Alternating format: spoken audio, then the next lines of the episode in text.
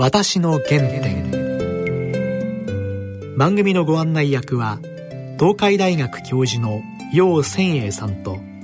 放送作家の梅原由香さんです。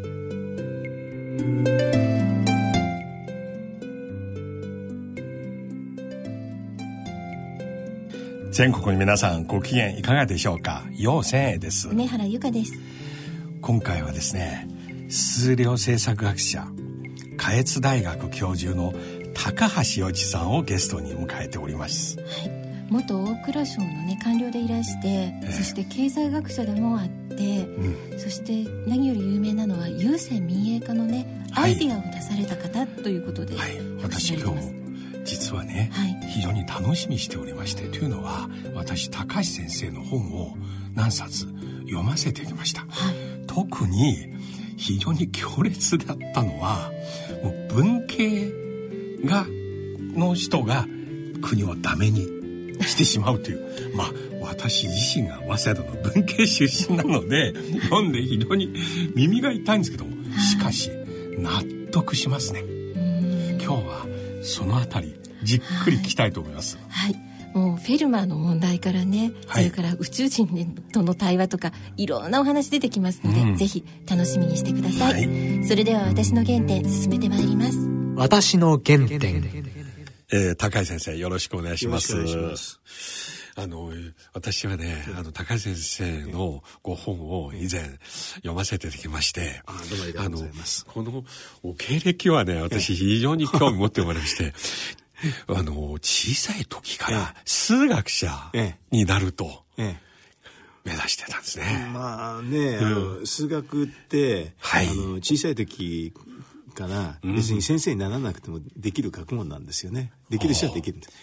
す。先生よりはるかにできるから、うん、まああの、先生にとって嫌でしょうね。嫌な制度でしょうね、おそらく。それは小学校の時から。小学校の時、小中高で小学校中学校の時には、うん、あのまあ普通の先生ですから、はい、私の数学の能力って分かんないんですけどね。やっぱり高校ぐらいになると分かる人もいて、そうするともう授業は出なくていいという。えー、その数学自分が、一般の子供より理解が早いっていうのは自分がお気づきになったのはいつ頃？ありましたね。幼稚園の時。幼稚園は覚えてないんですけど小学校の時にはもうあのすぐ理解できるんで、まだ習ってないもの。習ってないことが分かるんですよ。だからこれは自分でもよく分かんないんですけどね。なぜ分かるかが分かんなかったうん、でもなんか問題言われてすぐ解けちゃうんです何も勉強しなくてよかったですね。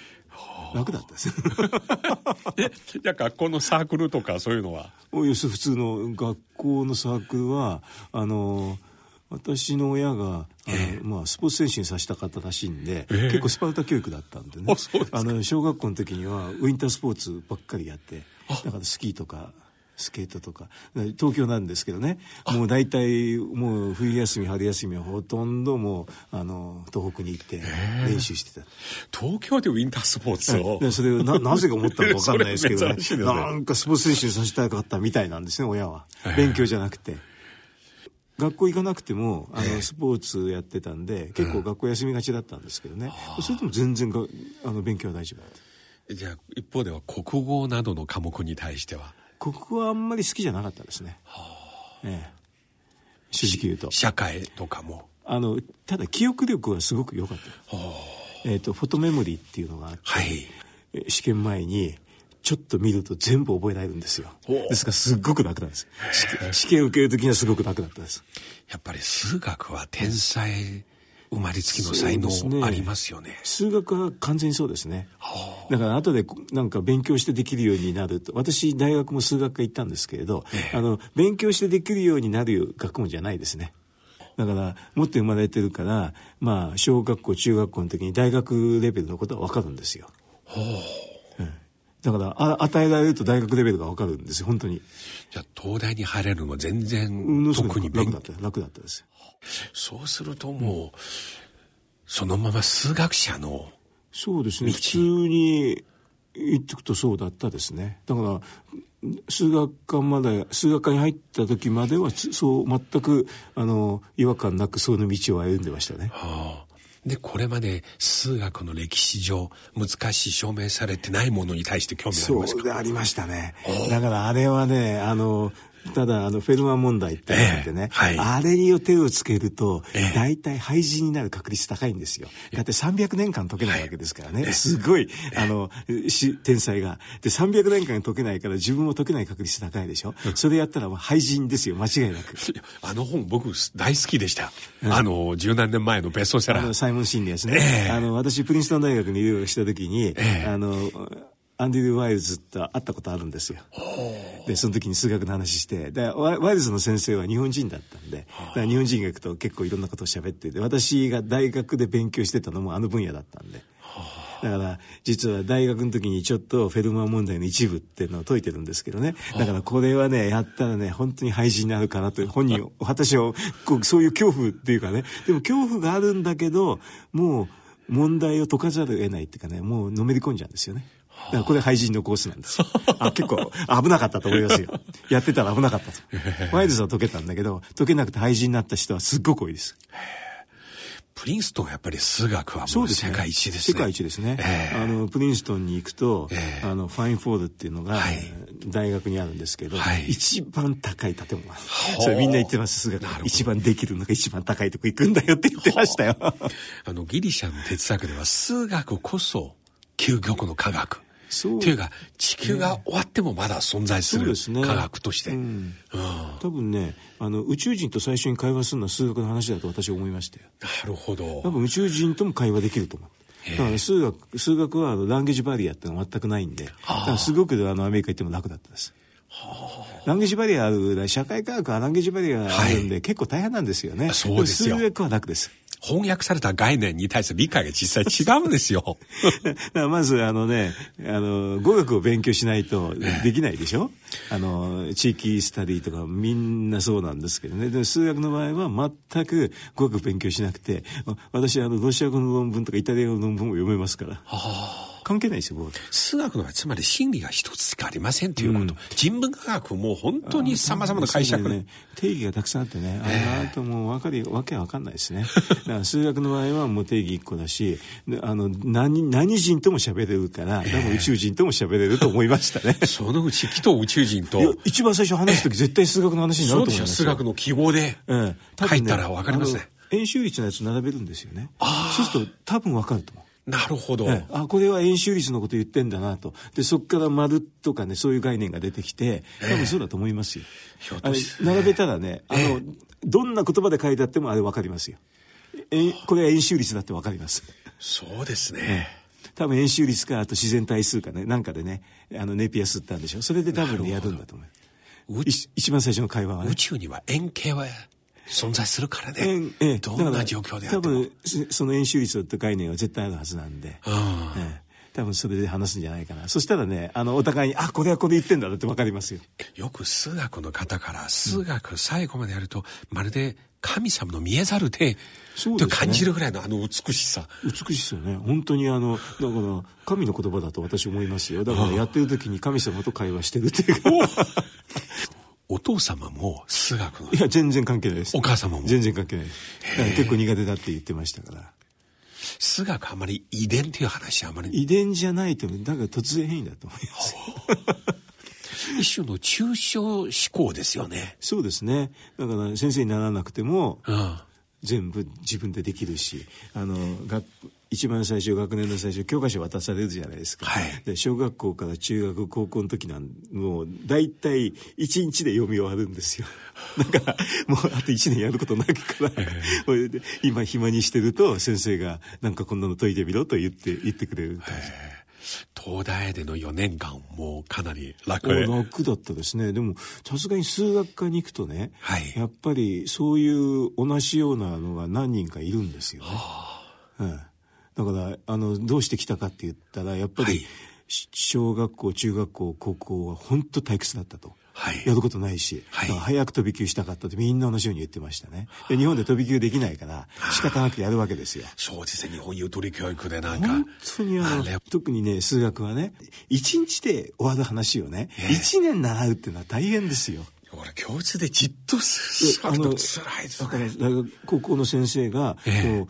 大変だろって言ってくれて、だから高校は実は数学の授業は全く出てないんです。え、その時間でグラウンドで遊んで？遊んでていいって。お前は遊んでていいと。大変だろって言って、苦痛、苦痛だろって言われて、あの、苦痛ですって言ったら、遊んでていいって、だからもう、数学の授業全く出てないです。ただし、試験だけ受けろと言われたんで。試験は受けましたけどね。試験はすぐ簡単ですから、あの、受けて、あとはだからもう来なくていいと。東大の数学科の卒業論文もかなり難しいテーマ、うん、そうですね。卒業論文は実はないんですよ。ないくてあ。のまああのゼミに入って、はい、生徒2人に先生1人ぐらいで、はい、そこでまあレポート書くってことなんですけどねだから正式な卒業論文はないんですけれど、はい、その時に私はあのフェルマー問題のあの一部のものについて解くっていうのをやった。おお一部まで行きました。あの、それで全体の中の非常に大した話じゃないんで、それはあの、多分、あの、修士論文レベルだと思いますけどね。それをやる、やるときに、あの、その先生が、あの、先生をたくさん集めて、それで、先生をたくさん集めて説明するって。でも数学っていうのは先生も生徒もないんですよ。ああ、そうですね。全然、教える教え、教える人という感覚は全くないです。もうで、できる人が一番勝ちなんで。だから私がやるときに東大の数学の先生が何人も集まってきてこれで聞いてなんだああだこうだっていう話だった。大学に残ってくださいという話まであったんですよね。あの結果的には残るつもりだったんですけどその時なんなぜかななんか分かんなかったんですけどちょっと試験の出来が、まあ、一番じゃなかったんですよね。だからそうするとその行く分野がちょっとこっちやってくれって言われたんで。あそれはあんまりやりたい分野じゃなかったからもういいやと思ってそのような感じを持って大蔵省に入られたら、はい、ねたまたまねそうするといろいろ数字を見て、またちょっと問題がすぐ発見しますよねしますねだからあの嫌がられましたよねこんなの取るのが悪いんだって逆に言ったんですけどね。で、まあ、あの、数学やってる人だと、権威とかそういうのってないんですよね。はい。全くないんですすぐ本音を。言いますもんね。だって学問に王道なしっていうことはい、数学の言葉でだから例えば王様が言ってても間違いは間違いです。はい、だからそれ全く私そうだから、はい、どんな上の人でもすぐ間違ってますっていう。論理的に違いますと言ったことは何回もありますね。それは1900何年でしたか、大蔵省に。1980年に入ったんですけども、入ってすぐそうだったんですね。はあええ、その時の大蔵省でどんな雰囲気でした？だから財政の話をするときに私自分の頭で考えちゃう方なんで財政の話っていうのは実はここうこうでしょっていうのを言っちゃうんですよ。そうすると、いや、そうじゃなくてって言って、例えばね、あの、日本の財政が大変だっていう時に、うん、まあ、これあの、新聞なんかで借金1000兆があったら書いてまする。はい。はい、でも借金1000兆あったって資産があったら大した話じゃないってすぐ私は思うわけです。はい。で、それそういうふうに言ったら、あの、でも借金1000兆って言うんでやれっていうふうに言われるじゃない。はい、でもそれはそうじゃなくてって言って、でも、ちょっとやりとりするでしょ。はい。そうすると上の方が、まあそんなんだったら自分でちょっとなんかいろいろデータ作ってみろとか言われるじゃないですか。そその時に、あの国のバランスシートってささささって作っちゃうわけですよ。そうすると、やっぱり財務省にいたからいろんなデータ知ってるから、国の、はい、国のバランスシートって作れるんですよ。はい。で、それ、つく、私の前に作った人ええんだけど、私作っちゃったんですよ。はあ、そしたらそれ見て、財政は大変じゃないでしょって言ったら、もうみんな二の句が出ないわけですよ。なるほど。だからそれは、とにかく黙ってろって言われた。つまり彼らの運営は概念先行してたんですね。で、あの文化系なんでね。だから要するに概念先行してマスコミを説得して、あと政治家を説得すれば終わりっていう話でしょ。私はマスコミとか政治家は全然関係ないから、うん、要するに、はい、もう自分の頭で考えちゃう。はい。で、それで、究極的には自分の頭で考えて、さらに、その、バランスシートも作っちゃうわけじゃないですか。そうするともう大変ですよ。でも否定はできないから。法律法学部の人が多いんですよね。だから、その政治的な影響とか、誰が誰、どういう答えを言うかっていうのを先に言って、例えば法律なんかですと、権威者が言うのが一番重要なんですよね。はい。私なんか全然関係ないでしょ。うんうん、数学の話でしょ、つって。うん、それで、あの、例えば財政が危ないっていう時に、危ないっていうのはリスクっていう意味じゃない。はい。リスクってんだったら数学者出したら確率で考えるんですよ。そうですね。うん。だから私はいろんなデータから確率で財政の破綻の確率を計算しちゃうんですよ。うん、そうするともう誰も言えないでしょ。最近世の中の風潮で確率を考えずに数パーセントの話の大げさに、大げさに言うんだたくさんあります。全てのこともほぼね、うん、だから、あの、なんか、財政の話でも、えー、まあ、あの、はっきり言うと、財政の破綻する確率っていうのは、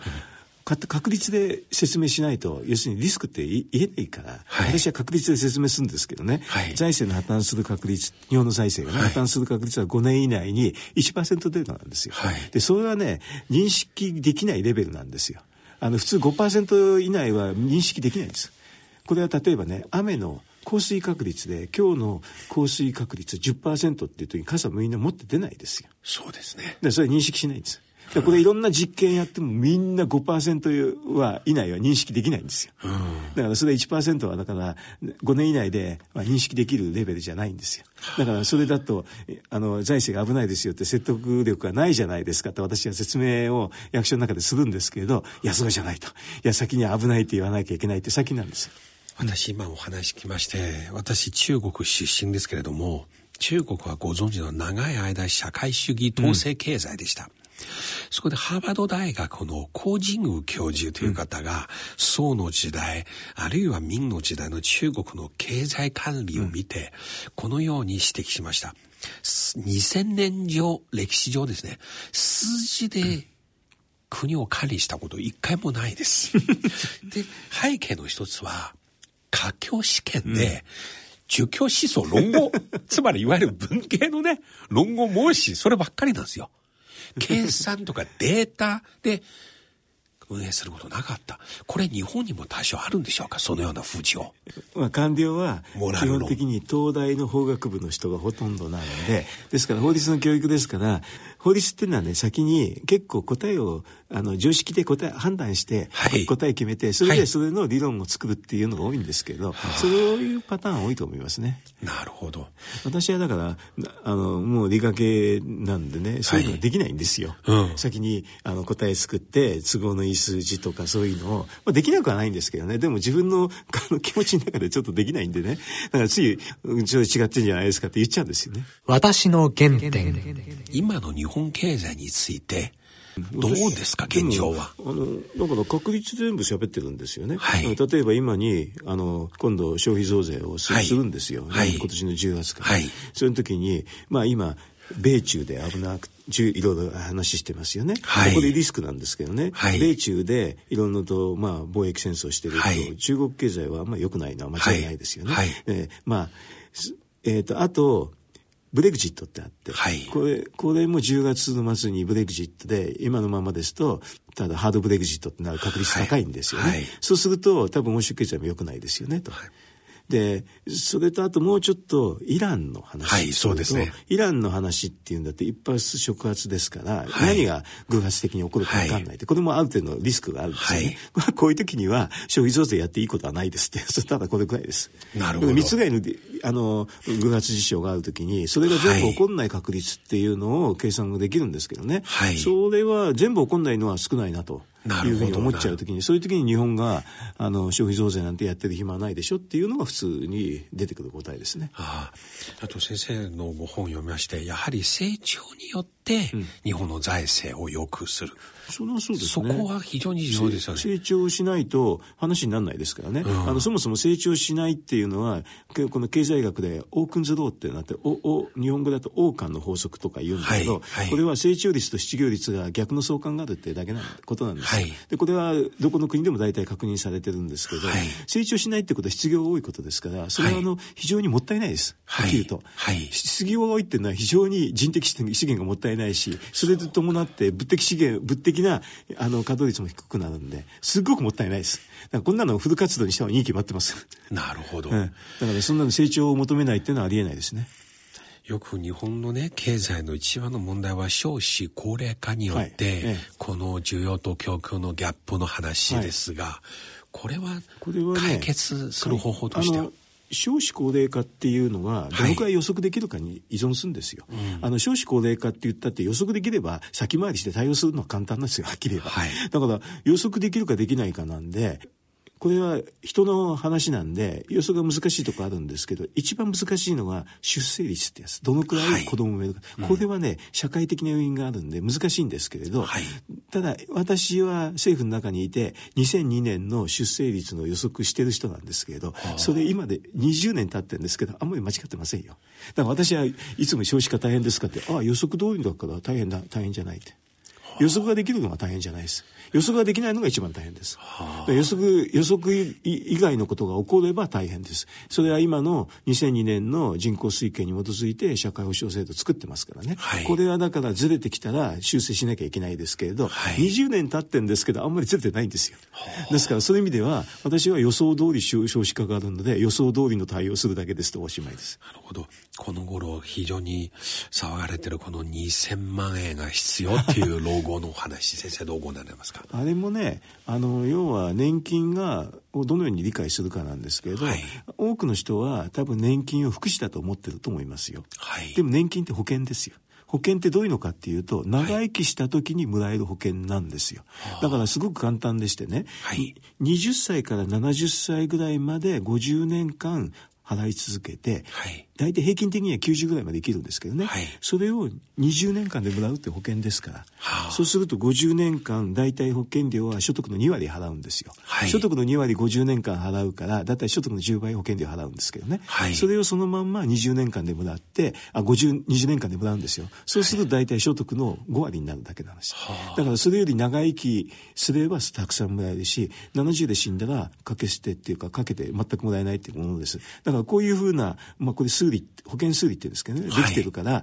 自分の所得の5割しかもらえませんよ。これはどこの国でもみんな一緒です。で、それで不十分だと思えば2000万円貯める必要がある。ただし、その時に働いてる人、働いてる人は50%もらっても全く問題ないです。だから働ける人自営で働ける人だったらあの50%で全く問題ないんで2000万円もいらないですあれ必要な人はたまたまサラリーマンで働かない人その人は長生きした時にはちょっと必要かもしれない。だからそれは自分の人生設計を考えればいいだけですよね。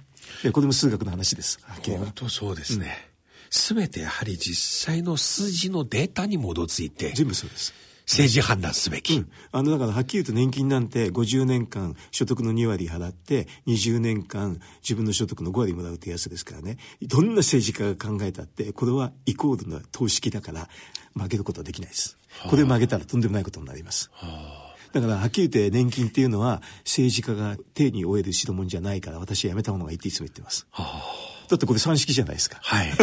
あの、20かける、あ、るいは50かける0.2。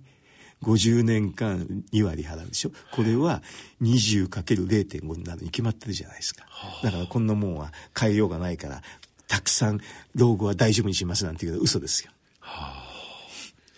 あ、あとよく議論されてるのは日銀が今どんどんこれを株を買うと日本はダメになると、うん、それについてどう思いますか？あの株を買う必要ないんですけどね、はい、要はねあのまあ、インフレとかデフレってどうやって決まってくるかっていうのは、はい、世の中の物の量と世の中のお金の量で大体決まるんですよ。はい、で物の量が多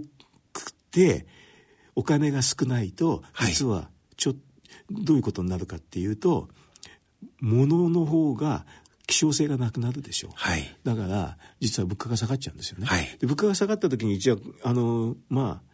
一般的には上がる方が実は調整が簡単なんでね、はい、給料なんか下がった時に大変でしょ、はい、だからデフレっていうのは実はお金が少ないことによって起こる現象なんですよ、はい、だからそれはお金を増やせばいいだけであって買う時にあの株価とか株価とかそういうのを日銀っていうのは物を買った時にお金が出せるってそういう仕組みの役所なんで。だから何でも買えばいいんですけどね。でその時に何を買うかってはっきり言って関係ない。ですだから世の中に一番あるものをたくさん買ってこれでお金を出せばいいっていうだけなんですよ。だからこうやって数字数学で考えてると何を買うかなんて 全然興味出てこないです。要するにお金がどのくらい出てったかの話だけですからって。形も株とは限りません。株なんて、はっきり言って株は、あの、こういうの売り買いをするときに、マーケットで一番大きいものを買うってのが楽なんですよ。そういう意味では株はあんまり大きくないから、あんまり買っちゃいけないんです。はあ、世の中一番何が出てるかというと、国債がたくさん出てるんですよ。政府がたくさん出したでしょあの国債売り買いするのが一番簡単なんでだから買うものってのは実は国債って大体世界でどこでもそうです。以前先生が竹中さんのいろいろ、あの、コーナーってた改革に、うん、あの、様々なご提案をされまして。ほとんど数学的な話しかしませんね、えー、ね私は実は竹中さんの本ね、読むの結構好きなんですよ。うん、割とね、わかりやすい、歯切れいい。そうですね。明快なんですよ。えー、あの非常に説得力あります。えーで、しかしあの時代の郵政民営化、うん、今になって、まあ、政権与党も含めて、うんうん、なんか野党と一緒にこれが間違って否定してましたけれど、振り返ってみたらどう思いますか？例えばね郵便あの郵政の場合はね郵便のほかに、えー、っと簡易保険と銀行って2つあるんですよね、はい、こんなの国営でやってる国ないですよはっきり これでおしまいですよ。それでね実はその前まで実は郵便貯金と簡易保険のために年間1兆円ぐらい税金入れてたんですよ、はあ、これはちょっとアンフェアだと思っただけですよ、普通は銀行にはそんなお金入ってないでしょ。だからそれを銀行並みに普通にやっただけなんですよねなるほどあの郵便事業は実は民営と国営両方ありますよ、はい、だからあの法律作った時も郵便事業だけは完全な民営じゃないさっきりは。だからあれやったのは貯金と保険だけです、はあ。それしか、それを完全に民営化しただけなんですよ。で、今ちょっとね、変築になってるのは、私と竹中さんは完全な民営化、もう銀行と保険会社ですからね、それは普通に民間にあるからやったんですけれど、民主党の時にそれを法律直してね、半分国営化してるんですよ。だからね、国営化した中で経営者が何かできるってできるわけないんですよ。あの中国でもね、はい、要するに政府企業はあんまり見る、なんていうかな、あの、機動的にできないでしょ。はい。だからそれと同じこと今、郵便貯金やっちゃって、私らがやったのだと完全な民営化だったんですけど、それで普通の民間の銀行の人も保険会社の人も来たんですけど、次に国営化しちゃったんでね、はい、もうその人たちみんないなくなっちゃったんですよ。だからそれはね、役人がやってる商売なんで、うまくいかないですよ。だから民間にするんだったら完全に民間にした方がいいですあの特に金融は。この前国のね、うん、あの発表したデータが間違ったとか、はかなり大騒ぎありましたがあれはなぜでしたか、統計の話でしょ、えー、あれは私もちょっと信じられませんけどね、うん、あのただ間違ったって言ってもあれは計算のミスですか？あのはっきり言えば計算のミスあのデータがねあの実は3万件調べるところで、はい、あの東京都で本当はある会社を全部調べなきゃいけない全部調べなきゃいけなかったのを500しか調べなかったんです、だからね私がもしかやってたら簡単なんで全全国で3万件調べて東京は1500のうちを500しか調べないと全国で2万9000でしょ、うん、だから2万9000で割り算してればよかったってレベルなんですよ。それをね上に説明できないから3万で割り算しちゃったからデータが変わっちゃったんです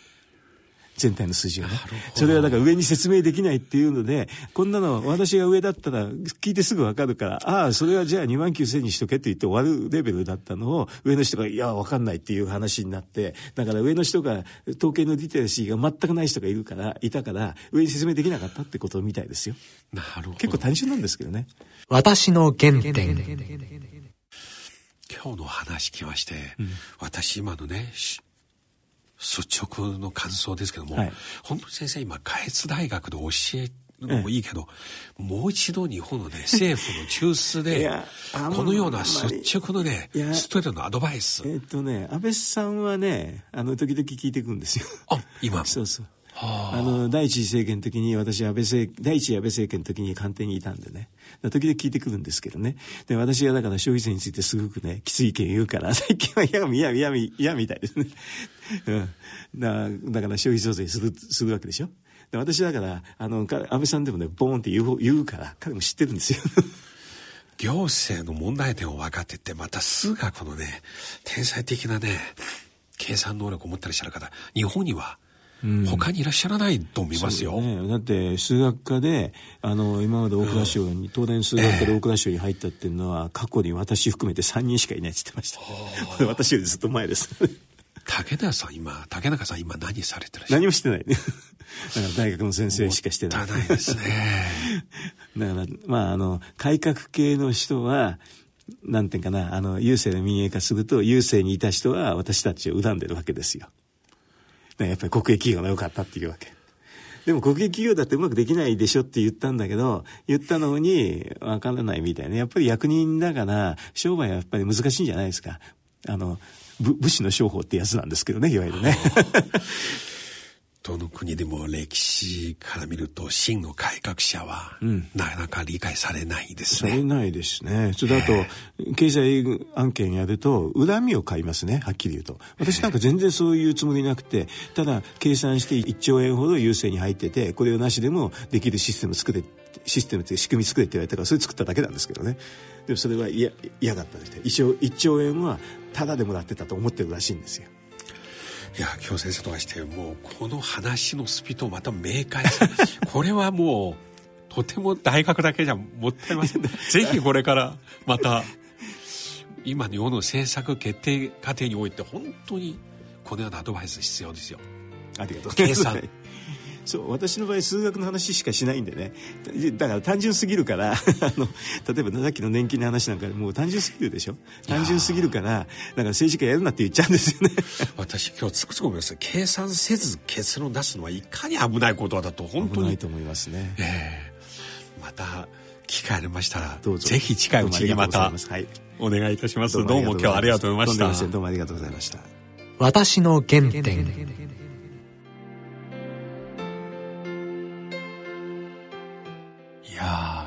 今日正直事前予測はしましたけれども予測を超えました、は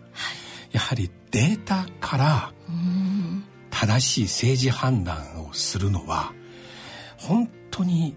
中央省庁にとっても一国の首相にとっても非常に重要ですね。そういう意味では高橋さん本当にもう数学者でありながらまた政策決定過程に提言する方としては